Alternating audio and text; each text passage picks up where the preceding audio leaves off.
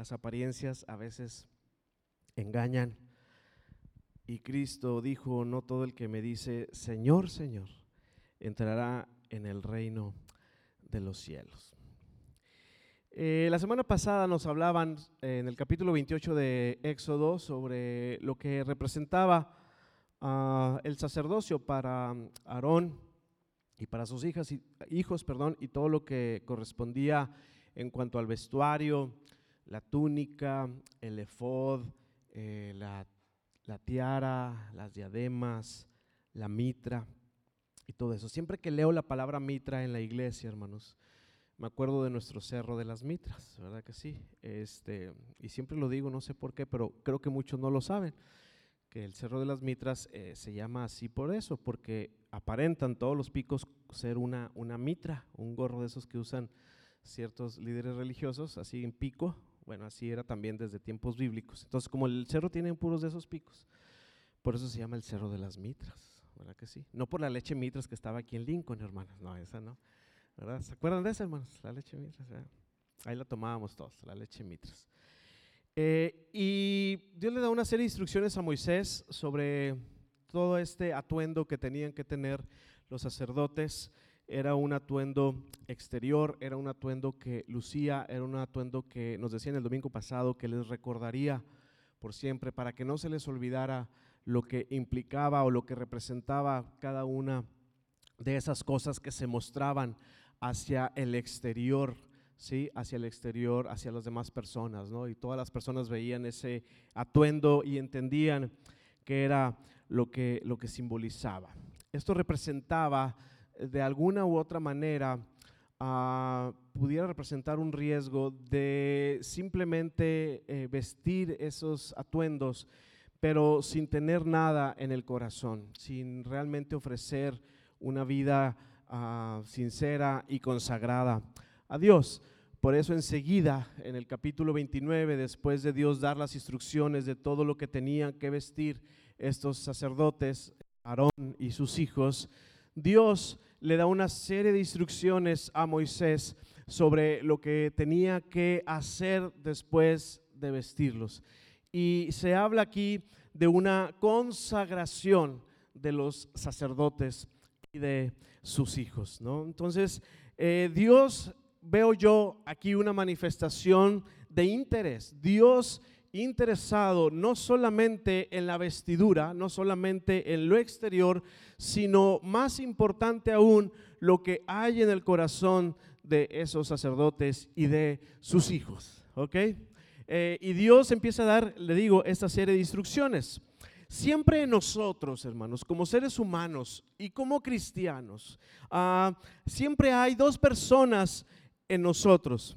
Hay una persona visible que externa algo, que se muestra hacia los demás, pero también en nuestro ser hay una persona interna, es una persona real. La visible es la que mostramos a, a los demás, pero esa no es a veces la verdadera persona que somos, la persona real, la persona interior es la que Dios conoce. Amén. Esa parte interior en usted, eh, eh, lo que hay dentro de usted, en su mente, en su corazón, en las entrañas, en, su, en lo más profundo de su ser, en lo más profundo de mi ser, eso es lo que verdaderamente Dios conoce. Vaya, dicho de otra manera, Dios no se sorprende por lo que manifestamos al exterior, sino más bien Él es un Dios más profundo, más personal, más íntimo, que ve más allá y ve lo que hay en nuestro corazón, ve las intenciones de nuestro corazón más que lo que manifestamos hacia el exterior. ¿Está conmigo, hermanos? Y Dios ha sido muy claro a lo largo de la escritura sobre que lo verdaderamente importante en nuestra vida no es el exterior, sino al contrario, es el interior. Por eso dice la Biblia en el libro de Proverbios, capítulo 23, 26, dame, hijo mío, tu corazón y miren tus ojos por mis caminos. Dios no nos está demandando algo exterior, que si bien es cierto, de la abundancia del corazón habla la boca, lo primero es que en el corazón realmente hay un deseo, un, un interés real, genuino de buscar al Señor. Por eso Dios nos demanda, dame, hijo mío, tu corazón. Dame tu corazón. Lo que Dios demanda de ti, de mí, es nuestro corazón. Y dice Proverbios 4:23, sobre toda cosa guardada, guarda qué? Tu corazón. ¿Por qué, hermanos? Porque de él mana la vida.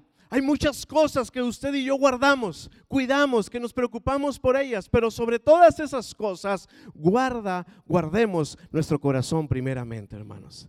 Qué bonito es cuidar la apariencia. Qué bonito es cuidar lo que ve la gente de mí. Somos cartas abiertas. Gloria a Dios por ello. Pero lo más importante, lo más preciado que yo debo de cuidar es mi corazón sobre todas las cosas, hermanos. Guarda tu corazón sobre todas las cosas que tú cuidas, sobre todas las cosas por las cuales tú te preocupas. Cuida principalmente tu corazón, es lo que dice Proverbios 4:23. Porque del corazón es donde realmente mana la vida. Porque Cristo dijo, texto conocido por todos, de la abundancia del corazón habla la boca. Y Romanos 12:9 dice Pablo eh, que, que su amor sea sin fingimiento. Pablo nos está diciendo aquí que qué bueno que muestras amor, qué bueno que das, qué bueno que haces, qué bueno que amas, pero que ese amor sea sin fingimiento, hermanos. O sea, que yo puedo amar, tal vez, pero estar fingiendo que estoy amando.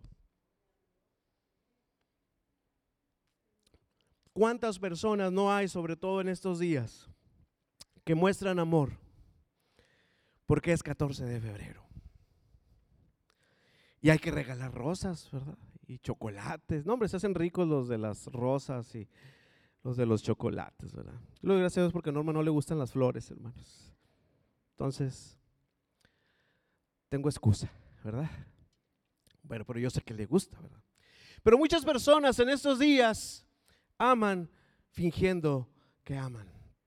Entonces Dios nos dice en su palabra, no debemos fingir qué hay en nuestro corazón, qué hay en el interior de nuestra vida. Dios sabía, hermanos, que de nada serviría el vestido, el efod, la túnica, la tiara, la diadema, sin una consagración verdadera del sacerdote y de sus hijos.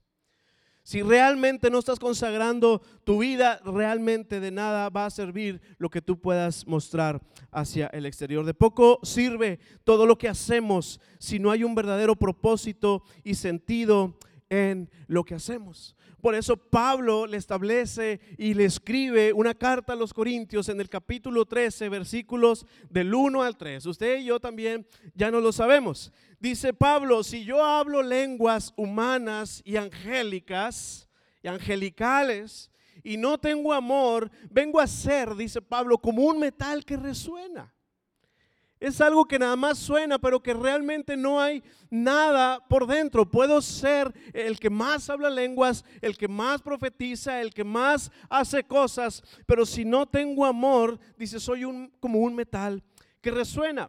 Puedo tener profecía, ciencia, dice Pablo, y fe, pero si no tengo amor, nada soy.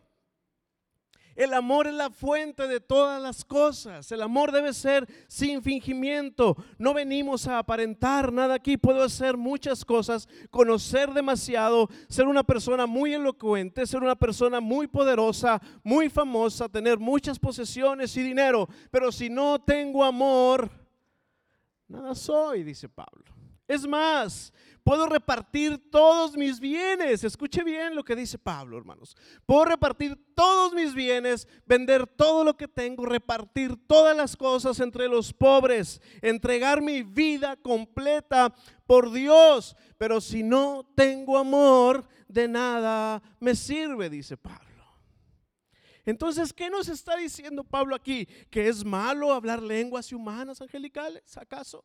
¿Que será malo tener toda ciencia, fe y profecía? ¿Será malo acaso repartir nuestra riqueza, compartirla con los pobres? De ninguna manera. Lo que está diciendo Pablo aquí es de que antes que haya una manifestación exterior, Dios está más preocupado que porque esa manifestación sea de un corazón verdaderamente consagrado a Él. ¿Cuántos dicen amén a esto, hermano? Así tiene que ser. Así tiene que ser. Naturalmente, hermanos, nosotros nos inclinamos más hacia lo exterior. Naturalmente, hermanos. Naturalmente. Pero Dios conoce las intenciones de nuestro corazón. Hay historias en la Biblia que demuestran esto, hermanos, que narran esto. Y mire, usted se sabe la historia, todas las historias que voy a decir aquí, ya se las sabe usted. Caín y Abel, ¿se saben esa historia, hermanos? ¿Qué pasó con Caín y Abel? Desde el principio, agarremos orden en la Biblia. ¿Qué pasa con Caín y Abel? Llega un momento en que ellos tenían que dar una ofrenda al Señor, ¿verdad que sí? Y los dos, ¿qué pasa? ¿Uno no presentó ofrenda? No, los dos presentan, manifiestan una ofrenda al Señor, ¿verdad que sí? Abel trae eh, ovejas porque era pastor y Caín trae frutas y legumbres y verduras porque él era agricultor y era lo que se le daba. Pero la Biblia dice que Dios ve con agrado la ofrenda de Abel y no así la de Caín. La pregunta aquí es ¿por qué? ¿Qué acaso los dos no trajeron una ofrenda? ¿Qué acaso los dos no hicieron un sacrificio? Abel en traer unas ovejitas y Caín en ir y cortar y verduras y ofrecérselas a Dios este, de manera voluntaria. ¿Qué acaso los dos no hicieron lo mismo? La verdad es que no. La verdad es que Dios está viendo el corazón diferente el uno del otro y ve que en el corazón de Abel hay un verdadero deseo de adorar a Dios más que de presentar cualquier cosa de forma eh, este, sin conciencia, sin intención. Y Caín ofrece algo por, por la mera costumbre de hacerlo o porque hay que cumplir con el requisito. Entonces Dios más que la ofrenda que tú traes, Dios está viendo el corazón con lo que tú estás trayendo esa ofrenda delante de Él. ¿Por qué? Porque Dios ve el corazón. Dios ve lo que hay dentro. Caso contrario, el caso de Saúl. ¿Recuerda usted también esta historia? Cuando Saúl empieza a ofrecer, se le había dado la orden de no ofrecer un sacrificio y Saúl empieza a ofrecer de ese sacrificio que no se le había pedido. Y llega el profeta y le dice, Saúl, ¿qué estás haciendo? Estoy ofreciendo sacrificios a Jehová. Si yo llego en ese momento de la historia y veo a Saúl ofreciendo cosas, yo diría, wow, Saúl, qué bárbaro. Felicidades, Saúl. De veras mis respetos para ti. Mira que ofrecer sacrificios a Jehová, Saúl, de grande quiero ser como tú.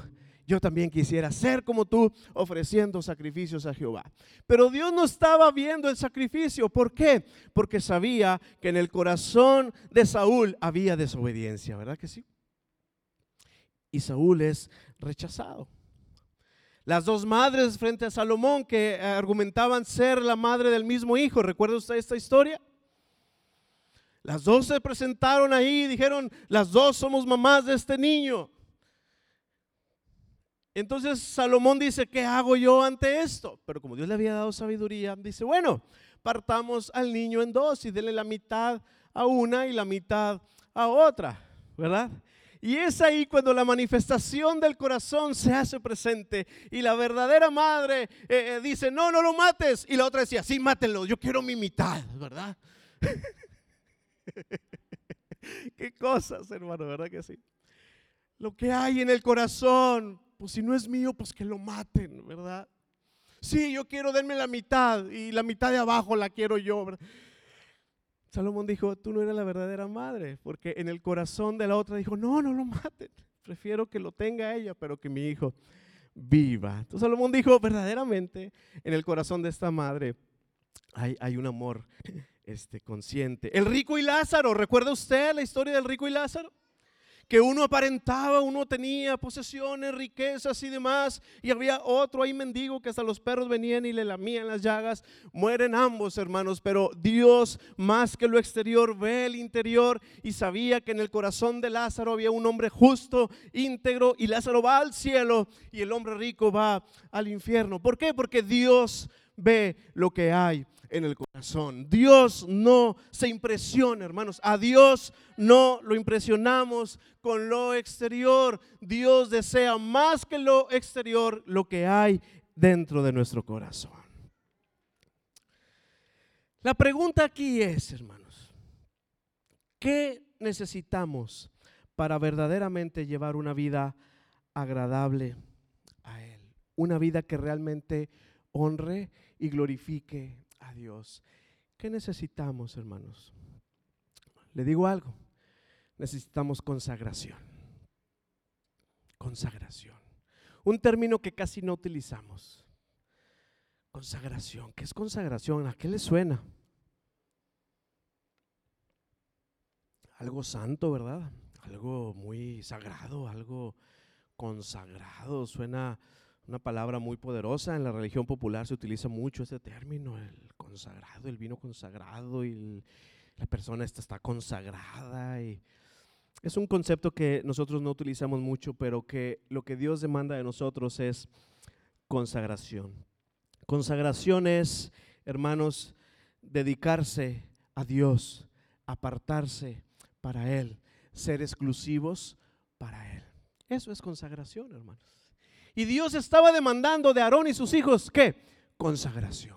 Necesito, Aarón, que tú y tus hijos se consagren a mí, se separen para mí, se aparten para mí. Y aquí hay un mensaje para los padres y madres de familia. Hermanos, no solo nosotros debemos de tener la intención en nuestro corazón de consagrarnos a Dios, sino tú y yo, junto con nuestros hijos, debemos de consagrarnos a Dios. Toda la familia debemos de consagrarnos a Dios separarnos para Él, dedicarnos a Él, entregarnos por completo a Él, rendirnos a Él. Muchas personas dicen, bueno, ¿cómo le hago? E, esa familia es muy bonita, e, yo quisiera tener eso, ¿qué es lo que han hecho? Nada, simplemente entregar nuestra vida al Señor.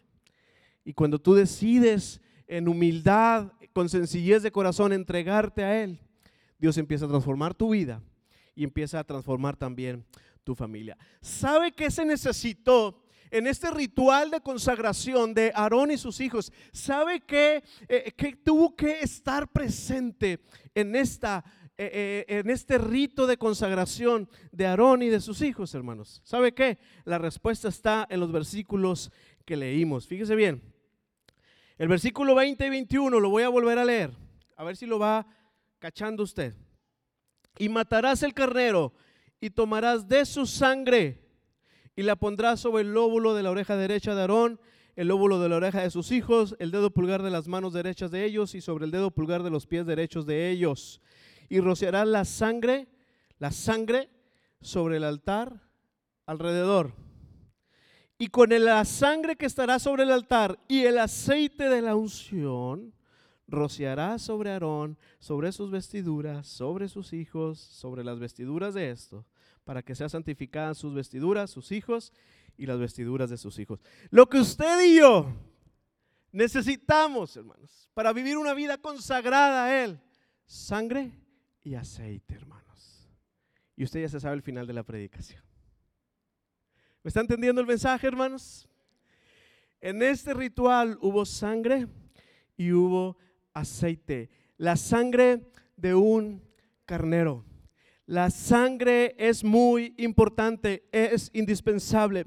La Biblia dice que sin derramamiento de sangre no hay perdón de pecados, no hay remisión de pecados. Usted y yo, hermanos, necesitamos Tú necesitas, yo necesito forzosamente, impostergablemente la sangre de Cristo que llegue y limpie todo nuestro ser, limpie todos nuestros pecados, los de nuestra familia. Y en ese momento tú entrarás en una vida con propósito, con salvación en tu casa y en tu familia, con la sangre del cordero que se derramó en la cruz del Calvario, por esa sangre que hoy sigue fluyendo tu vida, mi vida, tu familia y mi familia podemos ser seres consagrados para Él, hermanos. La sangre es indispensable, es lo primero. Y Moisés, Dios le dice a Moisés, y esa sangre, Moisés, las pondrás en la oreja, la pondrás en las manos y la pondrás en los pies. Cuidado con lo que oyes, cuidado con lo que haces, tu consagración en lo que oyes, tu consagración en tus acciones y tu consagración en los lugares y a donde vas. Cuidado con cuidar tus pies de no salirte del camino del Señor. Mi vida consagrada a Él tiene que ver con lo que escucho, con lo que hago y dónde ando.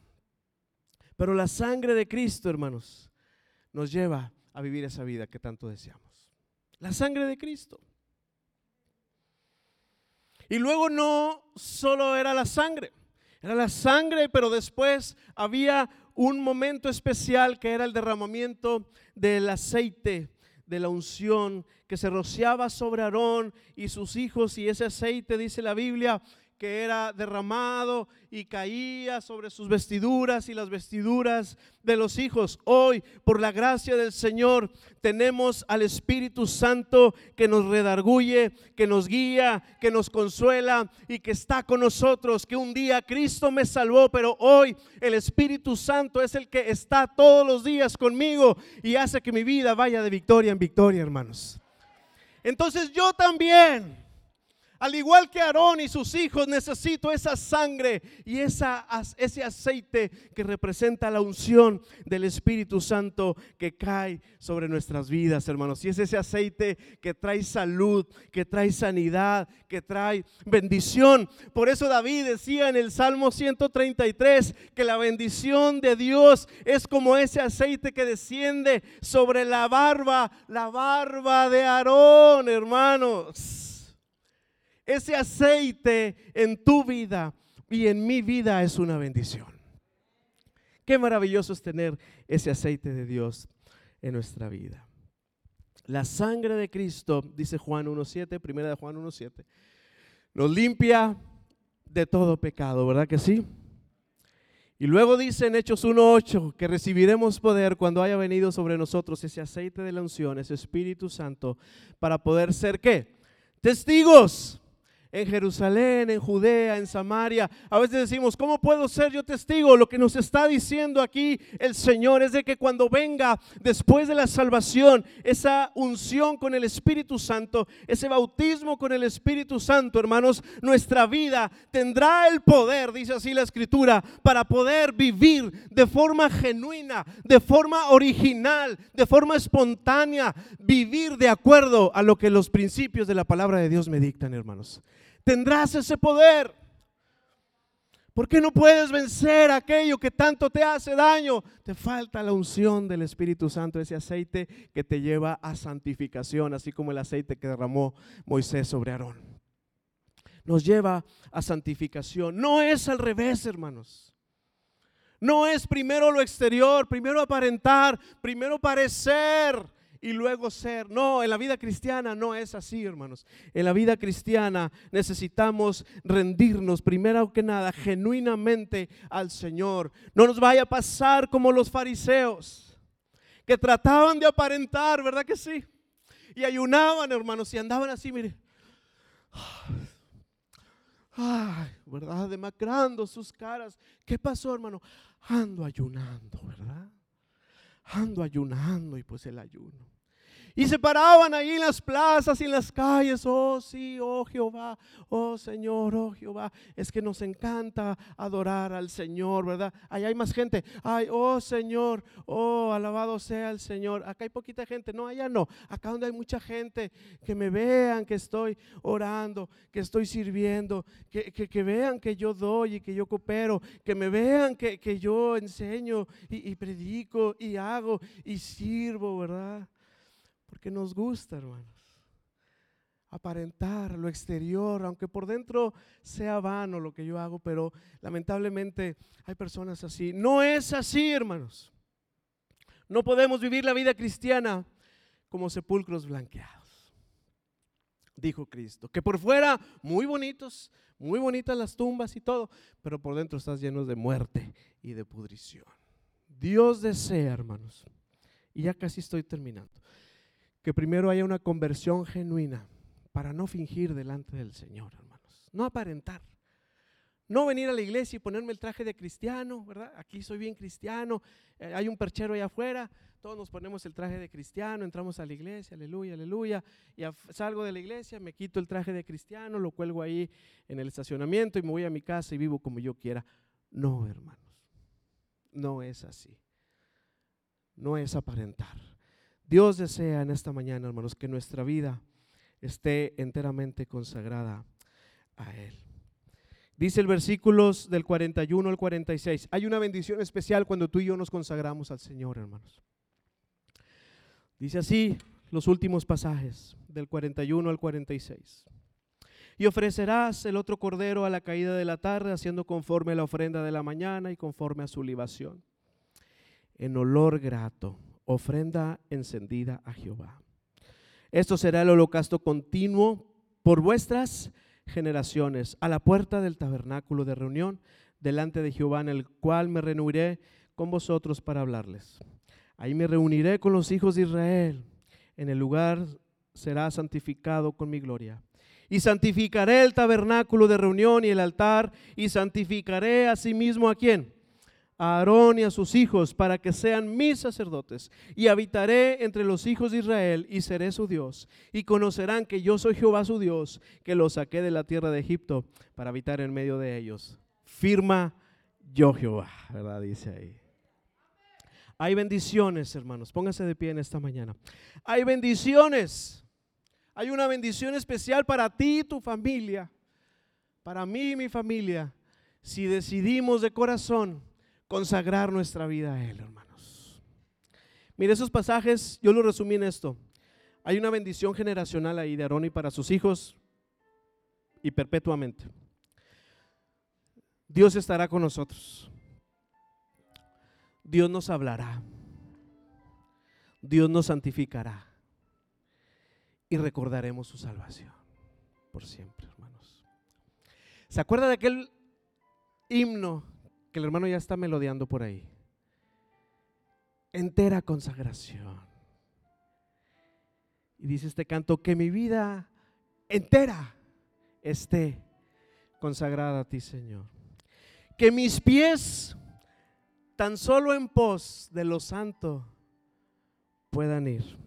Que mis labios al hablar hablen solo de tu amor, dice este canto, hermano.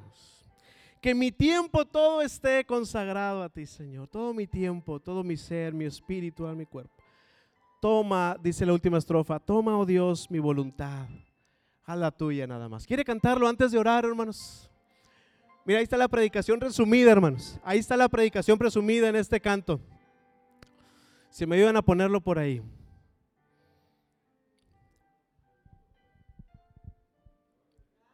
¿Quiere cantarlo con su corazón en esta mañana? Que mi vida esté, así despacio hermanos, consagrada a ti, Señor.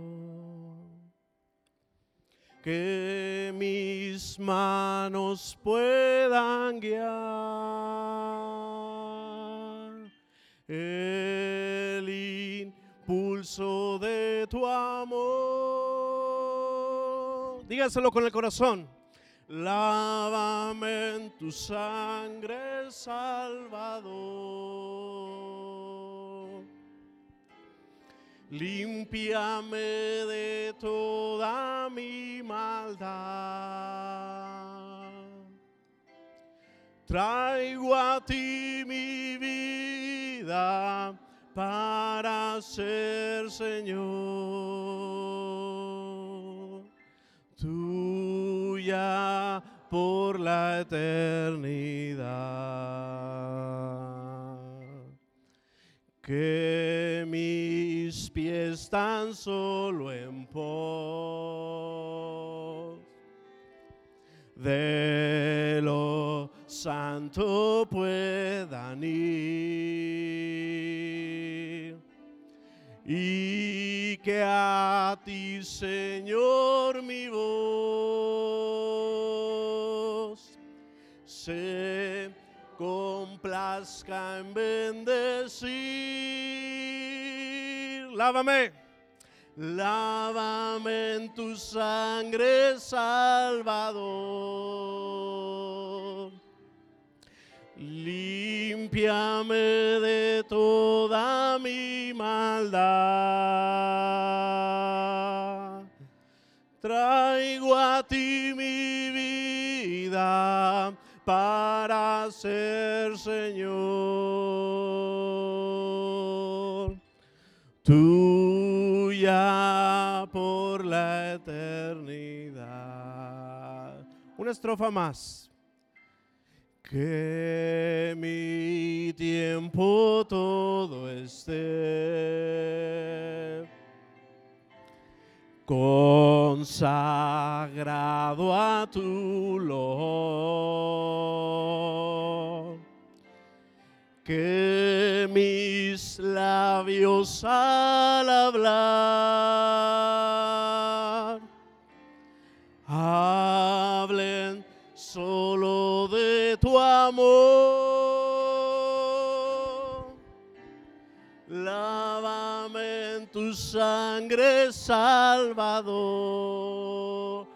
Dile, límpiame, Señor, de toda mi maldad.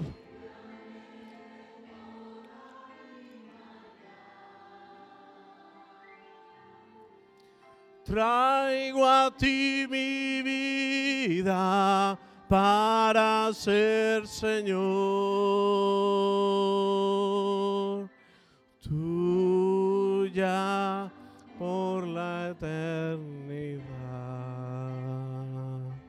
Mientras los hermanos siguen cantando este canto, hermanos, yo quiero hacerte un llamado a orar delante del Señor. Ahí en tu lugar, si puedes doblar tus rodillas, si puedes pasar aquí al altar unos minutos para que puedas rendirle tu vida al Señor de forma personal, de forma íntegra, de forma genuina, decirle, Señor, te rindo toda mi vida a ti, Señor. Quiero estar consagrado a ti. No fingiendo, Señor, sino al contrario, vivir una vida genuina, Padre real, delante de ti, Señor. Dile que ya te cansaste de estar fingiendo. Dile que Él te cambie, pídele que Él te ayude.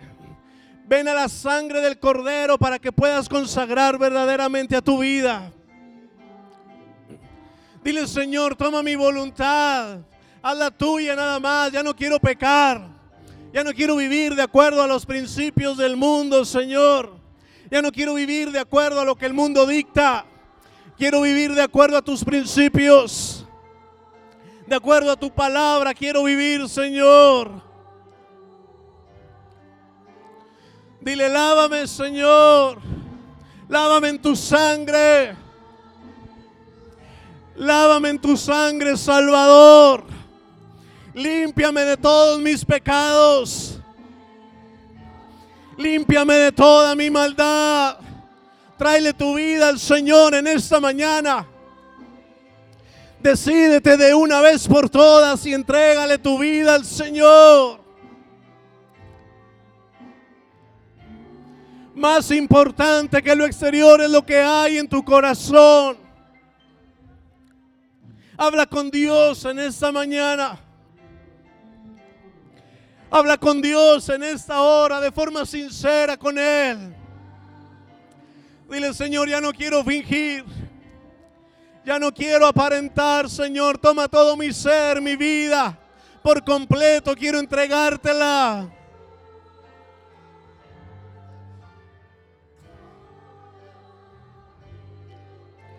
Lávame, Señor. Dile, perdona mis faltas.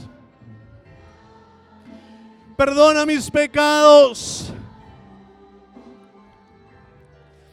Perdona mis iniquidades. Perdona lo malo que he hecho, Señor. Perdona, Señor, mis falsedades. Perdona, Señor, mis pensamientos. Perdóname, Señor, aún de los pecados ocultos. Habla con Dios, pon tu mano en tu corazón. Pon tu mano en esta hora en tu corazón y dile sinceramente, Señor, ayúdame. Quiero vivir de acuerdo a tu palabra. Yo y mi casa, yo y mi familia, yo y mis hijos, como dijo Josué. Primero yo y luego mi casa nos consagraremos al Señor. Nos apartaremos para Él.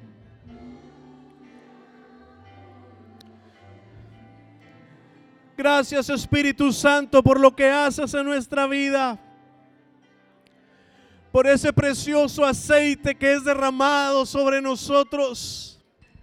Por esa hermosa gloria que es derramada, Padre, sobre nuestra vida. Que tú has traído ese perfume que se llama Espíritu Santo. Que desciende, Señor, como la barba de Aarón y ahí envías tu bendición y vida eterna. Gracias Espíritu Santo, porque nos guías a toda verdad, porque nos consuelas, porque nos redarguyes, porque estás conmigo todos los días y me ayudas a vivir una vida consagrada a ti, Señor. Que no apagues nunca el Espíritu Santo en tu vida. Que nunca sueltes la sangre del Cordero y la unción del Espíritu Santo en tu casa y en tu familia. Gracias Señor por tus bendiciones. Porque cuando nos decidimos entregar nuestra vida, nuestra voluntad ante ti, nos rendimos ante ti. Ahí envías tu bendición y vida eterna, Señor. Gracias, Señor.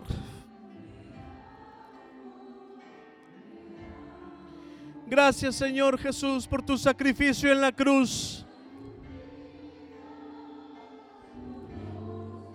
Por la unción de tu Espíritu Santo, Señor.